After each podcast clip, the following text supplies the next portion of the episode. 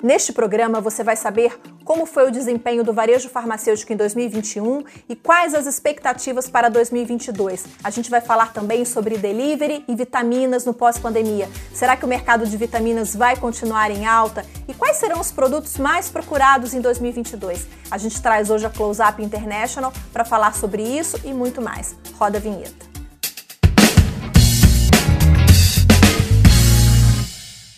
Olá, eu sou Viviane, você está no canal da Ascoferd no YouTube. Este é o Ed Farmácia, o seu programa semanal de entrevistas Toda terça-feira, 19 horas, a gente traz um novo convidado para falar sobre assuntos que vão te ajudar na melhor gestão da sua farmácia, da sua drogaria.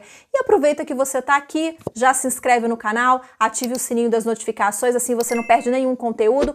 E ao se inscrever no canal, o YouTube entende que nós somos relevantes para você, é de graça, então aproveita e se inscreve agora.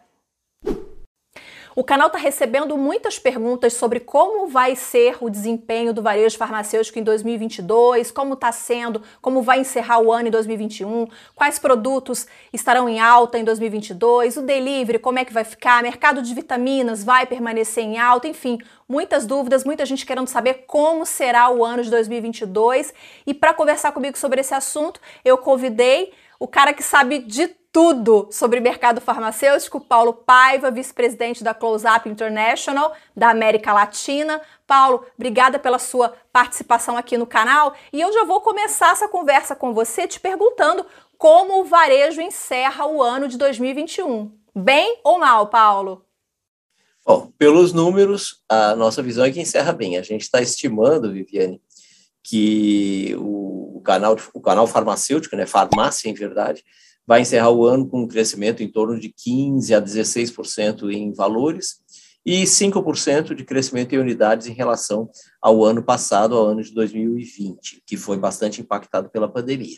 Então, é um ano que cresce bastante, assim, realmente teve muito trabalho, teve muita dificuldade, mas a gente conseguiu superar e trazer um, uma boa performance para o canal de varejo farmacêutico. 15% é muita coisa. Vocês estão atribuindo esse crescimento a quê, Paulo? Bem, nós tivemos um aumento né, de preços é, em março, que, que, já impactou o mercado. A gente vem também visualizando que um, algumas, algumas categorias que tinham perdido espaço, por exemplo, a categoria de, de termocosméticos, que teve um freio no ano de 2020, esse ano ela teve uma recuperação. É, o cana o, os mercados de inverno, que o ano passado foi muito, muito, muito ruim. Esse ano, apesar de não ter sido um grande ano, ele também se recuperou.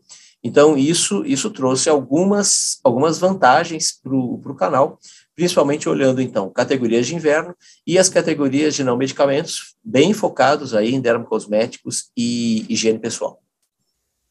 E quais são as expectativas para 2022? Vocês acham que o setor vai ter esse mesmo desempenho? Então, 2022, a gente vê um ano parecido com esse, né, com algumas oportunidades, mas existem questões, por exemplo, a inflação subiu demais, demais. Então, a gente está com uma inflação estimada de quase 10% para esse ano. Esses 10% vão impactar no aumento de preço do ano que vem. É um ano de eleição, então existe, lógico, um ano de eleição. O governo, será que o governo autoriza o incremento de preço é, como foi é, cobrindo a inflação, ou será que ele vai trazer uma negociação menor? Esse é um ponto, uma interrogação, na verdade, que a gente não tem respostas. Mas se a gente pudesse fazer uma projeção baseado somente nos números que a gente tem agora, nós diríamos que o ano deve, deve também ficar em torno de 6% de crescimento em unidades e 15% a 16%, até 17% de crescimento em valores. Bom, o delivery ele cresceu muito durante a pandemia, né? 2020, 2021 foi um boom, né, no delivery. E a, a, a, acho que a grande pergunta, né? Todo mundo tem feito essa pergunta é se mesmo com o fim da pandemia, porque graças a Deus a gente está aí com os números em queda, graças à vacinação a gente está com os números em queda. A grande pergunta é se nesse pós-pandemia o delivery vai continuar tendo essa grande performance que teve, essa, esse boom que teve é, em 2020 e 2021. O que, que vocês acham? Bem, o delivery foi uma ferramenta que surgiu como grande alternativa quando as pessoas se afastaram é, demais é, do varejo. Né? Então, ele surgiu aí como um canal importante. Ele cresceu de 2019 para cá mais ou menos 600% e está crescendo em torno de 40% a 50% ao ano. Então, é um número importante. Agora, ele segue desse jeito? Não. O ano que vem já vai ser um ano de crescimento mais similar ao crescimento do, do mercado como um todo, então a gente deve olhar o delivery com crescimento entre 15%, 20%, 25%, não mais que isso, mas ainda muito focado em é, categorias de não medicamentos e OTC. O delivery para não medicamentos, é, perdão, o delivery para medicamentos, ele já não é mais a única resposta que tem é, para oferecer. Agora, um alerta: as redes estão explorando de forma muito, muito, muito adequada essa oportunidade. O independente, o associativismo, ainda está é, buscando se estruturar em relação a isso. Então, a gente poderia dizer que o independente ganhou mais um canal de concorrência contra ele. Além do varejo estabelecido, né, das lojas, das grandes redes, ele também ganhou o delivery como um, na verdade, o e-commerce, né, como um, um, canal de competição, porque traz conveniência, tem uma questão de preço aí é, similar, e parte do, do mercado que antes era atendido no balcão da loja migrou para dentro do delivery. E tem aquele modelo que é você faz a compra na internet e retira a sua compra na loja, que é também um modelo que tem funcionado bem e tem atraído a, a conveniência do, do consumidor e do paciente de forma bastante importante. Então, nós diríamos que é preciso ficar atento ao, ao e-commerce e ao delivery como um canal de concorrência sobre as farmácias independentes e associativistas. Eu fiz uma entrevista com o Denner Sá, sobre delivery. Vou colocar o link aqui em cima para você entender melhor como funciona e quem sabe dar um incremento aí no seu negócio para fazer, né, para atender melhor com o seu delivery e não perder para concorrência nesse sentido. E o que, que você está achando do vídeo do Paulo, da entrevista?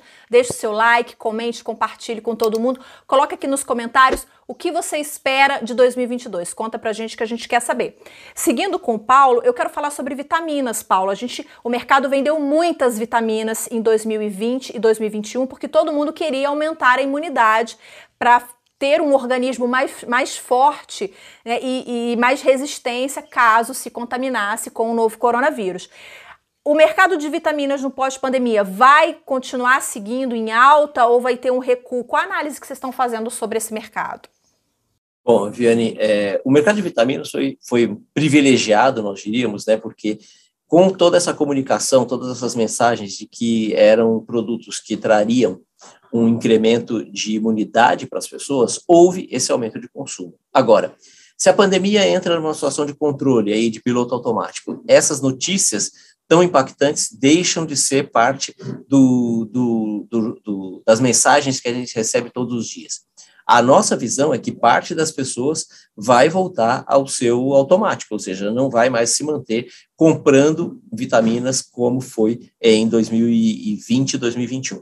A nossa estimativa é que o mercado ou ele se estabelece no patamar que ele está hoje, crescendo alinhado com o mercado total, ou ele vai ter uma pequena queda, crescendo aí uns 30% abaixo do mercado.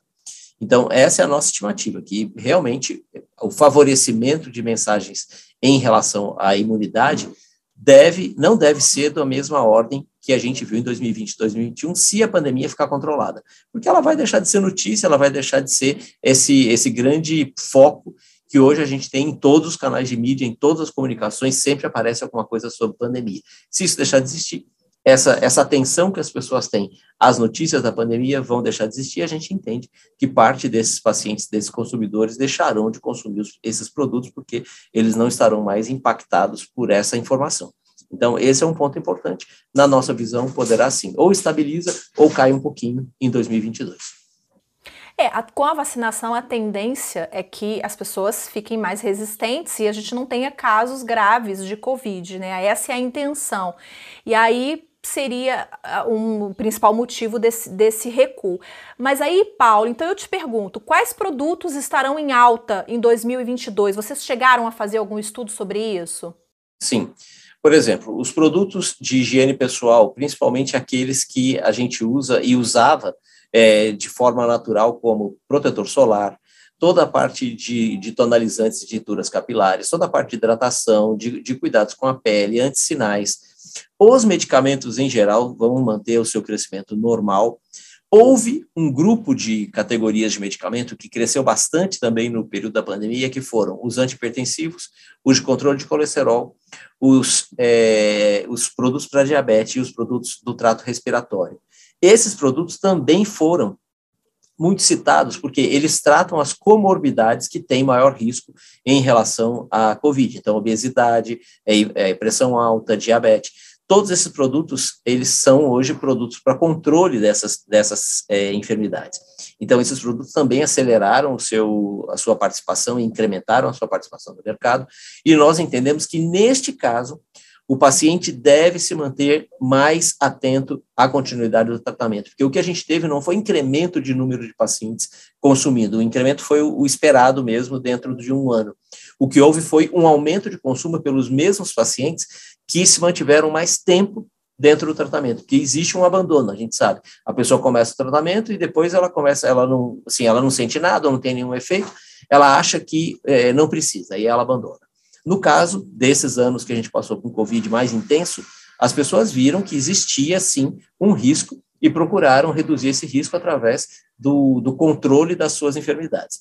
Então, com isso, houve um, um, incremento nessas categorias e a gente entende que, mesmo que a Covid deixe de ser a notícia principal, essa parcela de população vai continuar atenta a essa prevenção de saúde que esses produtos trazem a elas. Então, essas categorias também devem continuar num crescimento um pouquinho mais alto do que ele era até 2019. É, faz todo sentido, né? Porque com medo da doença, as pessoas que têm comorbidades acabam se cuidando mais, né? Se prevenindo mais. E aí, para a gente. Hum, eu não, não abordei um ponto. As categorias de inverno. Porque o inverno de 2022 vai ocorrer como todos os invernos, mas a gente já vai estar mais é, em público. Então, a contaminação de enfermidade de inverno vai ser maior do que aquela que nós tivemos em 2020 e maior do que aquela que a gente teve em 2021. Já se fala hoje em eliminar, por exemplo, o uso de máscara em locais públicos. As crianças já estão voltando para as escolas presenciais. Então, tudo isso favorece a contaminação de enfermidades de inverno. Então, se a gente voltar mesmo a essa normalidade, as enfermidades de inverno vão ter uma maior participação naquele período de março até setembro, outubro, a gente vai ter um incremento em relação a 2021, em relação a 2020, voltando aos crescimentos baseados naquilo que a gente tinha até 2019. Paulo, para a gente fechar, o que a gente tira de tudo isso é que o mix correto é super importante para uma boa performance, né? Para a farmácia vender bem, certo? Não, isso não há dúvida. Assim. A gente tem estudos hoje que mostram que é, 80% das farmácias independentes trabalham com uma média de 2.000 a 2.200 SKUs, ou seja, itens na farmácia. Ela precisaria trabalhar com pelo menos o dobro ou mais do que o dobro disso. Para quê?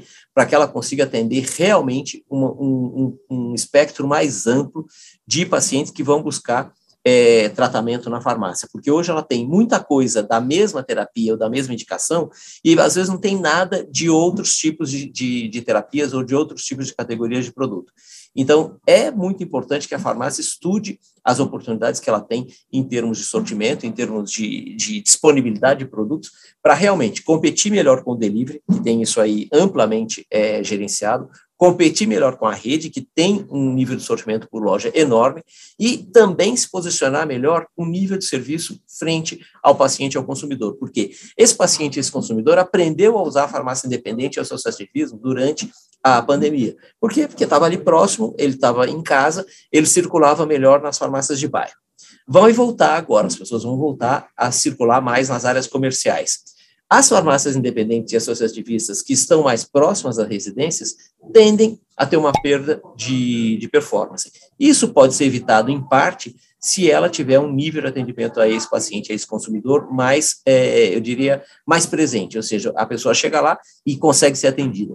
Isso vai fazer com que essa fidelização que houve nesses últimos dois anos se mantenha daqui para frente. É uma chave que está na mão da farmácia. Se ela conseguir atingir esses níveis de serviço, ela vai sim reter parte da, da fidelidade desses pacientes que ficou mais próximo dela durante esses últimos dois anos.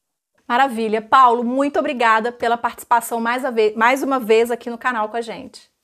Eu que agradeço, Viviane, agradeço aí a toda a audiência do Ed Farmácia, a gente gosta muito aqui de estar com vocês, e assim, é um prazer, em nome do Close Up, eu agradeço também o convite de estar aqui e conversar um pouquinho com vocês hoje.